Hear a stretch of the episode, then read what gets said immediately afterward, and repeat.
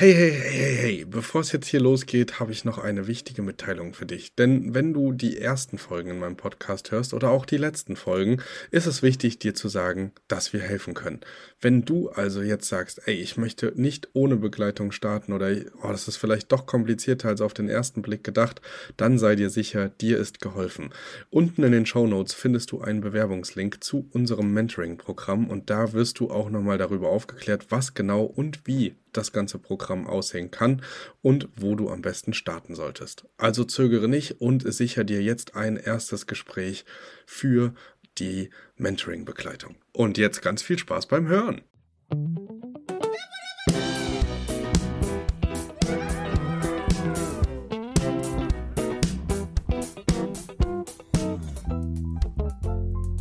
Heute spreche ich, Kelvin, mit euch einmal im Erhört Podcast über das Thema Businessmodelle.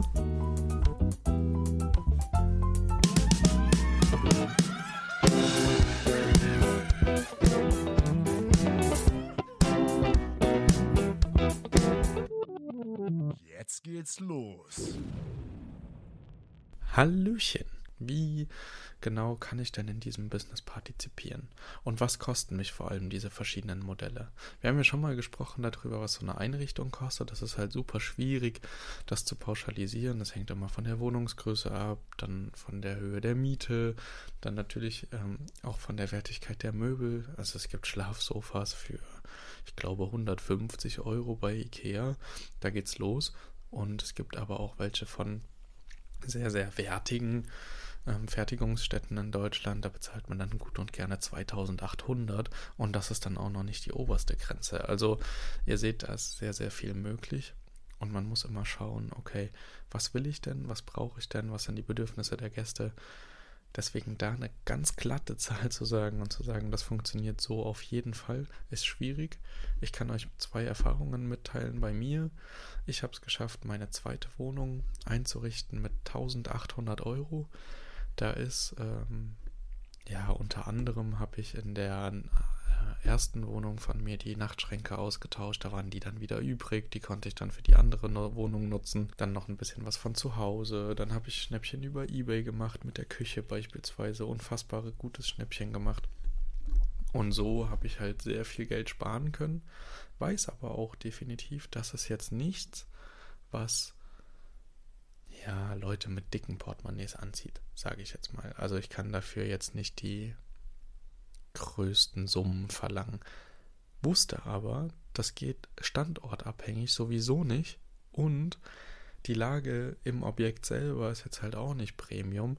Deswegen wusste ich, okay, das wird kein Premium-Segment, das wird sowieso nicht werden und das, was jetzt an Gästen kommt, ist damit zufrieden, was sie haben. Es ist ja auch wirklich eine hübsche Wohnung. Ich kann sie euch gerne nochmal unten verlinken. Meine Webseite ist aber eh immer verlinkt. Da könnt ihr also mal illern. Ja, und genau, aber was gibt es denn überhaupt für Businessmöglichkeiten? Ganz viele wollen ja starten, ganz viele haben Probleme, Wohnungen zu finden, Investoren zu überzeugen oder auch, auch überhaupt Verwaltungen, Eigentümer. Und ich dachte, ich stelle euch heute einfach mal ein bisschen was vor da es ja noch viel mehr gibt als ich bin jetzt Vermieter oder ich bin jetzt Co-Host und verwalte das Ganze nur, sondern selbst bei so einer Verwaltung ganz, ganz viele unterschiedliche Businessmodelle geben. Um jetzt einfach mal beispielhaft schnell was zu nennen. Zum einen ist das diese Umsatzbeteiligung. Ne? Man kann das stupide gegen eine Umsatzbeteiligung machen. Das ist äh, ganz cool für den Einstieg. Jedoch, ähm, naja, klar, ist es einfach auch ähm, weniger Geld, als ich verdienen würde, wenn ich es anmiete. Jetzt ist die Frage, ist das Risiko mir das wert, Wohnungen anzumieten? Geht das überhaupt? Kann ich das so gut wegen ähm, Kaution und dann skalieren? Kann ich alle Angebote annehmen? Kann mir das nicht leisten? Wie auch immer. Da gibt es ja ganz, ganz viele Fragen, die da kommen. Bei mir ist es ganz persönlich so, ich habe jetzt mittlerweile sehr viele verschiedene Modelle, zum einen sind das die ganz normalen Umsatzbeteiligungen, äh, zum anderen ist es eine erhöhte Miete und ich vermiete selber. Ähm, genau, dann einmal äh, eine möblierte Wohnung schon angemietet mit Möblierungspauschale. Das kommt jetzt in Essen auf mich zu. In Wuppertal ist es beispielsweise auch so. Da habe ich ähm, eine möblierte Wohnung, die ich anmiete und wir warten jetzt mit dem endgültigen Betrag im Mietvertrag, bis man sehen kann, okay, was kommt jetzt gerade im Monat bei rum und haben uns verabredet, dass wir uns regelmäßig zusammensetzen und das wie so eine Art Staffelmiete machen oder halt ähm, die Miete immer wieder so anpassen, dass für mich kein großes Risiko da ist, aber er auch ein bisschen mehr Gewinn macht als jetzt standardmäßig. Da gibt es jetzt einen neuen Hack, da bin ich gerade am gucken, ob das wirklich so gut auch für Privatpersonen funktioniert, weil ich ja nicht gewerbetreibender ähm, Vermieter bin, sondern das Ganze privat mache. Da wäre jetzt die ähm, Frage, ob das möglich ist, einer Umsatzbeteiligungsmiete. Das bedeutet, dass die Miete ähm, ja, umsatzrelevant ist. Also je nachdem, man kann da verschiedene Pauschalen sagen, wenn man jetzt sagt, okay, ich muss jetzt hier für die Wohnung so und so viel Geld unbedingt nehmen wegen der Ratenzahlung an die Bank oder der Miete, dass man sagt, okay, ich, das ist der Mindestbetrag der Miete und der Maximalbetrag kann auch festgelegt werden, aber alles dazwischen, ich bekomme als Eigentümer 70 Prozent vom Umsatz und du setzt, sagst dir 30 Prozent ein, beispielsweise. Das gibt es. Ähm, das validiere ich gerade ganz neu für einen weiteren Standort. Und so seht ihr, gibt es ganz unterschiedliche Herangehensweisen, wie man damit arbeiten kann. Ich habe es auch schon jetzt miterlebt, dass es Leute gibt, die arbeiten zum Festpreis als Co-Host, weil sie gesagt haben, okay, wir haben das jetzt beobachtet. Das ist im Schnitt, ähm, schwankt die Zahl zwischen 300 und 400 Euro im Monat an Provision dann gib mir immer 350, dann ist das ein klarer Cut. Und wir wissen, okay, das kostet meine Dienstleistung pauschal, egal wie viel Geld ich reinwerfe, egal wie viel dabei rauskommt.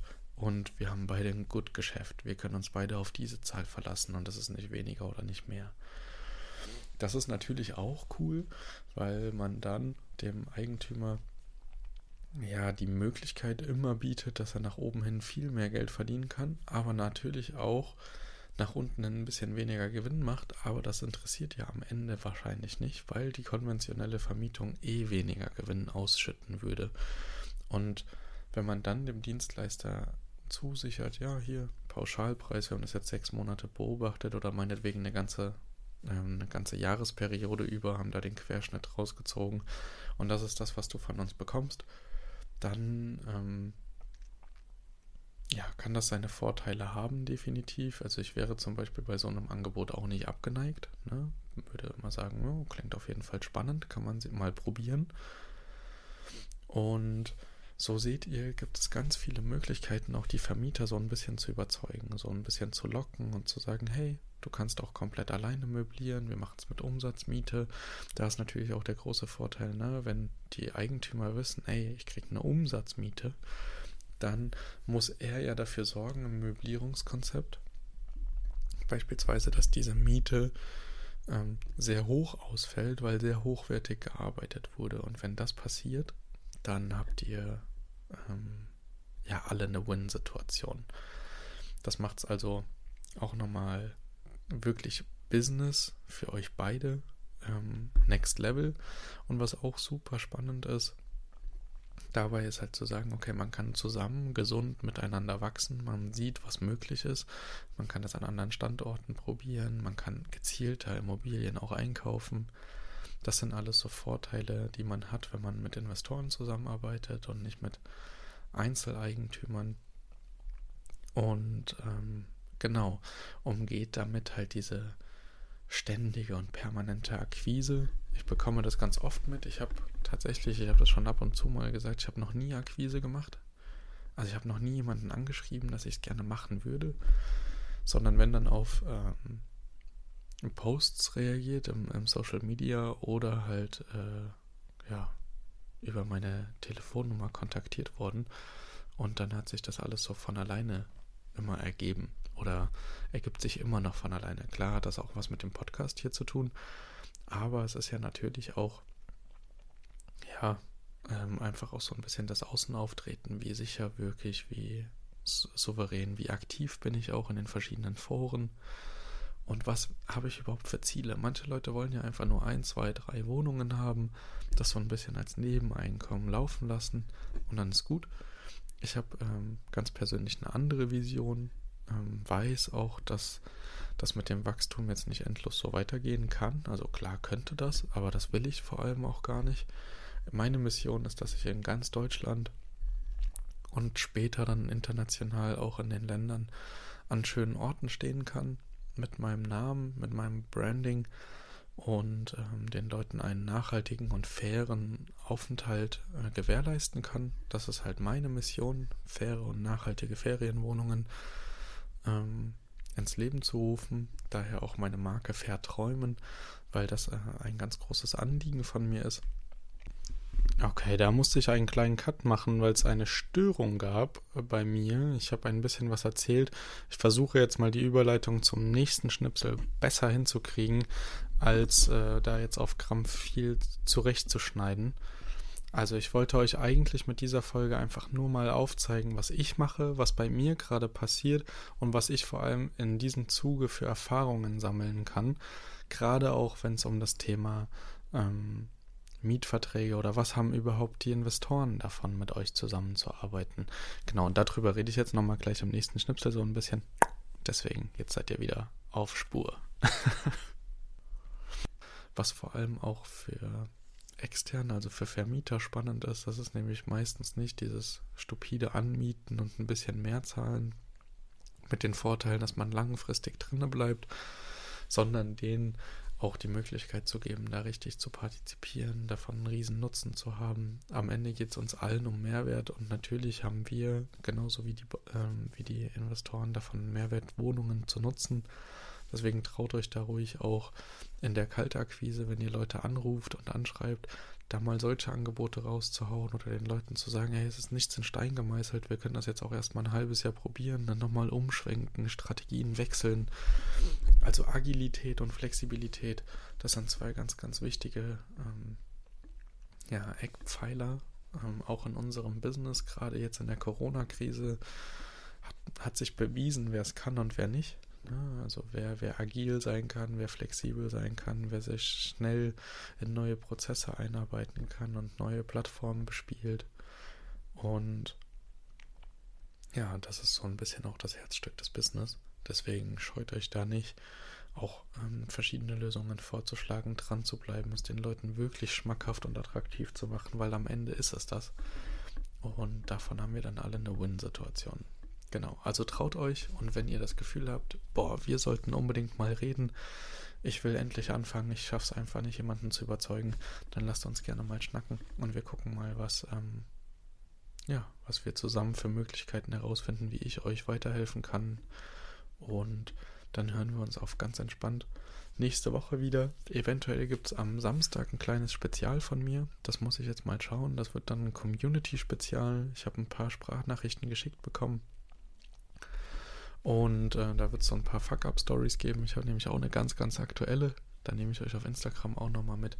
Jetzt wünsche ich euch erstmal einen wunderschönen Mittwoch. Ähm, eine wunderschöne Restwoche. Macht was draus. Äh, drückt die Daumen, dass das Wetter jetzt endlich warm wird und wir endlich wieder kurze Sachen anziehen können. Und dann hören wir uns in aller Frische wieder hier auf dem Kanal. Ihr wisst Bescheid. Ich freue mich, dass ihr eingeschaltet habt und wir hören uns. Bis denn.